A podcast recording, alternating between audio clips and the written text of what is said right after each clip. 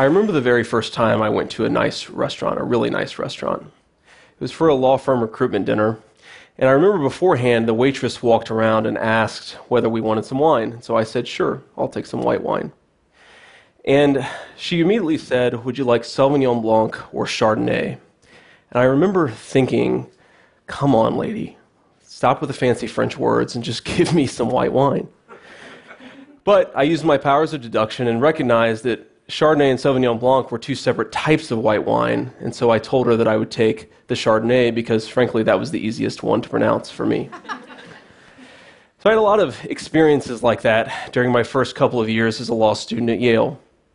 Because, despite all outward appearances, I'm a cultural outsider. I didn't come from the elites, I didn't come from the Northeast or from San Francisco. I came from a southern Ohio steel town, and it's a town that's really struggling in a lot of ways, ways that are indicative of the broader struggles of America's working class. Heroin has moved in, killing a lot of people, people I know. Family violence, domestic violence, and divorce have torn apart families. And there's a very unique sense of pessimism that's moved in think about rising mortality rates in these communities and recognize that for a lot of these folks, the problems that they're seeing are actually causing rising death rates in their own communities. So there's a very real sense of struggle. Now, I had a very front row seat to that struggle. My family has been part of that struggle for a very long time. I come from a family that doesn't have a whole lot of money. Uh, the addiction that plagued my community, uh, also plagued my family and even sadly my own mom. There were a lot of problems that I saw in my own family, problems caused sometimes by lack of money, problems caused sometimes by lack of access to resources and social capital that really affected my life. If you had looked at my life when I was 14 years old and said, well, what's going to happen to this kid? You would have concluded that I would have struggled with what academics call upward mobility. So, upward mobility is an abstract term, but it strikes at something that's very core at the heart of the American dream. It's the sense, and it measures whether kids like me who grow up in poor communities are going to live a better life, whether they're going to have a chance to live uh, a materially better existence, or whether they're going to stay in the circumstances where they came from. And one of the things we've learned, unfortunately, is that upward mobility isn't as high as we'd like it to be in this country. And interestingly, it's very geographically distributed. So, take Utah, for instance. In Utah, a poor kid is actually doing okay, very likely to live their share and their part in the American dream. But if you think of where I'm from, in the South, in Appalachia, in southern Ohio, it's very unlikely that kids like that will rise. The American dream in those parts of the country is, in a very real sense, just a dream. So, why is that happening? So, one reason is obviously economic or structural. So, you think of these areas, they're beset by these terrible economic trends built around industries like coal and steel that make it harder for folks to get ahead. That's certainly one problem. There's also the problem of brain drain, where the really talented people, because they can't find high skill work at home, end up moving elsewhere. So they don't build a business or nonprofit where they're from. They end up going elsewhere and taking their talents with them there are failing schools in a lot of these communities, failing to give kids the educational leg up that really makes it possible for kids to have opportunities later in life. These things are all important. I don't mean to discount these structural barriers, but when I look back at my life and at my community, something else was going on, something else mattered. It's difficult to quantify, but it was no less real. So, for starters, there was a very real sense of hopelessness in the community that I grew up in. There was a sense that kids had that their choices didn't matter. No matter what happened, no matter how hard they worked, no matter how hard they tried to get ahead, nothing good would happen. So that's a tough feeling to grow up around. That's a tough mindset to penetrate. And it leads sometimes to very conspiratorial places. So let's just take one political issue that's pretty hot affirmative action. So, depending on your politics, you might think that affirmative action is either a wise or an unwise way to promote diversity in the workplace or the classroom. But if you grow up in an area like this, you see affirmative action as a tool to hold people like you back.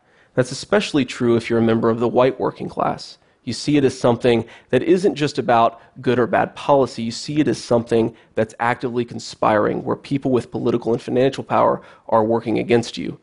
And there are a lot of ways that you see that cons- consp- conspiracy against you perceived, real, but it's there and it warps expectations. So if you think about what do you do when you grow up in that world, you can respond in a couple ways. One, you can say, I'm not going to work hard because no matter how hard I work, it's not going to matter. Another thing you might do is say, well, I'm not going to go after the traditional markers of success like a university education or a prestigious job because the people who care about those things are unlike me. They're never going to let me in. When I got admitted to Yale, a family member asked me if I had pretended to be a liberal to get it by the admissions committee. Seriously.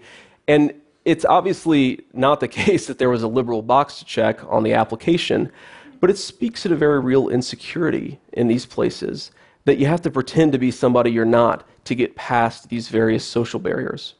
It's a very significant problem.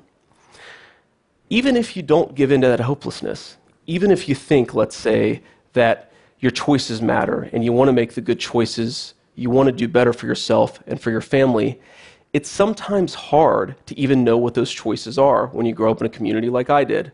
I didn't know, for example, that you had to go to law school to be a lawyer. I didn't know that elite universities, as research consistently tells us, are cheaper for low income kids because these universities have bigger endowments, can offer more generous financial aid. I remember I learned this when I got the financial aid letter from Yale for myself tens of thousands of dollars in need based aid, which is a term I'd never heard before. But I turned to my aunt when I got that letter and said, You know, I think this just means that for the first time in my life, being poor has paid really well. so I didn't have access to that information because the social networks around me didn't have access to that information. I learned from my community how to shoot a gun, how to shoot it well. I learned how to make a damn good biscuit recipe. The trick, by the way, is frozen butter, not warm butter. But I didn't learn how to get ahead. I didn't learn how to make the good decisions about education and opportunity that you need to, do, to, to, to, to make to actually have a chance in this 21st century knowledge economy. Economists call the value that we gain from our informal networks, from our friends and colleagues and family, social capital. The social capital that I had wasn't built for 21st century America, and it showed. There's something else that's really important that's going on that our community doesn't like to talk about, but it's very real. Working class kids are much more likely to face what's called adverse childhood experiences, which is just a famous word, fancy word, for childhood trauma. Getting hit or yelled at, put down by a parent repeatedly, watching someone hit or beat your parent, watching someone do drugs or abuse alcohol. These are all instances of childhood trauma, and they're pretty commonplace in my family. Importantly, they're not just commonplace in my family right now, they're also multi generational. So, my grandparents, the very first time that they had kids, they expected that they were going to raise them in a way that was uniquely good. They were middle class, they were able to earn a good wage in a steel mill. But what ended up happening is that they exposed their kids to a lot of the childhood trauma that had gone back many generations. My mom was 12 when she saw my grandma set my grandfather on fire. His crime was that he came home drunk after she told him, If you come home drunk, I'm going to kill you.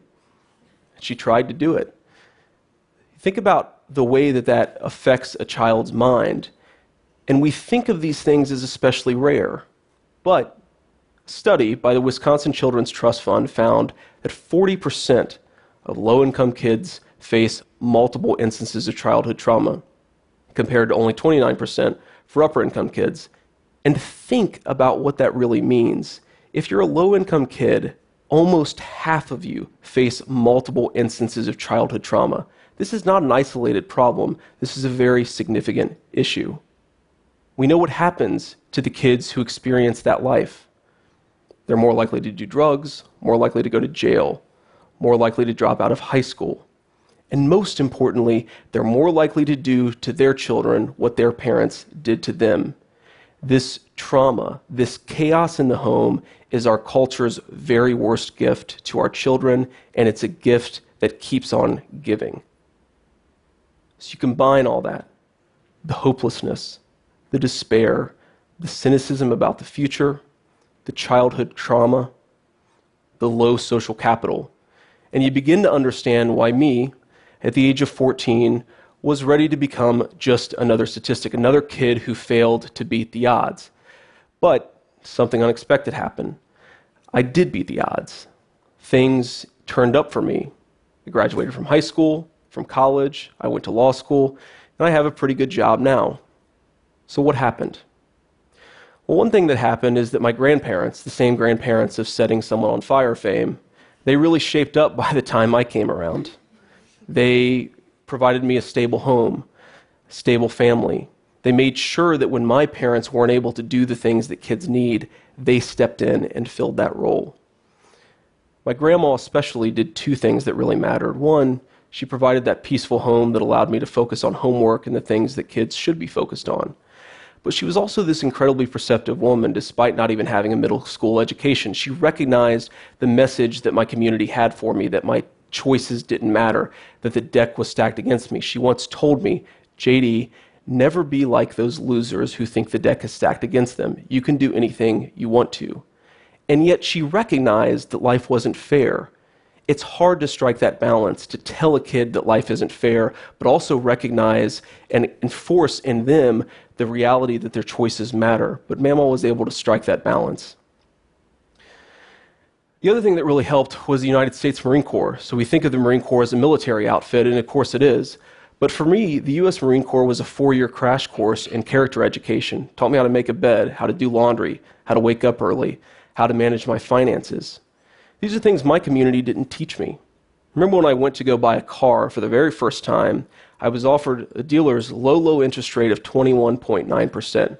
I was ready to sign on the dotted line.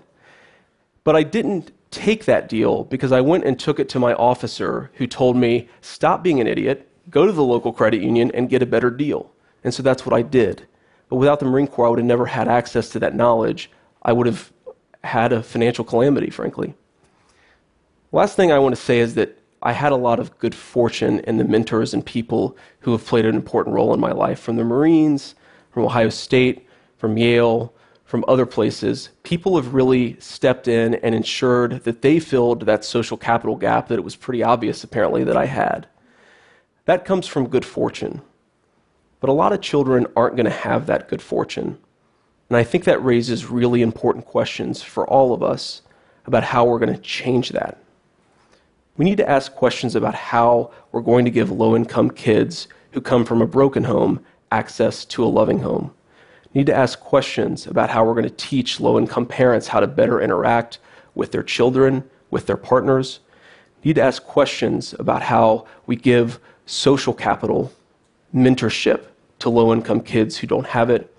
We need to think about how we teach working class children about not just hard skills like reading, mathematics, but also soft skills like conflict resolution and financial management. Now, I don't have all of the answers. I don't know all of the solutions to this problem. But I do know this. In southern Ohio right now, there's a kid who's anxiously awaiting their dad, wondering whether when he comes through the door, he'll walk calmly or stumble drunkly. There's a kid whose mom sticks a needle in her arm and passes out, and he doesn't know why she doesn't cook him dinner, and he goes to bed hungry that night. There's a kid who has no hope for the future, but desperately wants to live a better life. They just want somebody to show it to them. I don't have all the answers, but I know that if, unless our society starts asking better questions, about why I was so lucky and about how to give that luck to more of our communities and our country's children, we're going to continue to have a very significant problem. Thank you.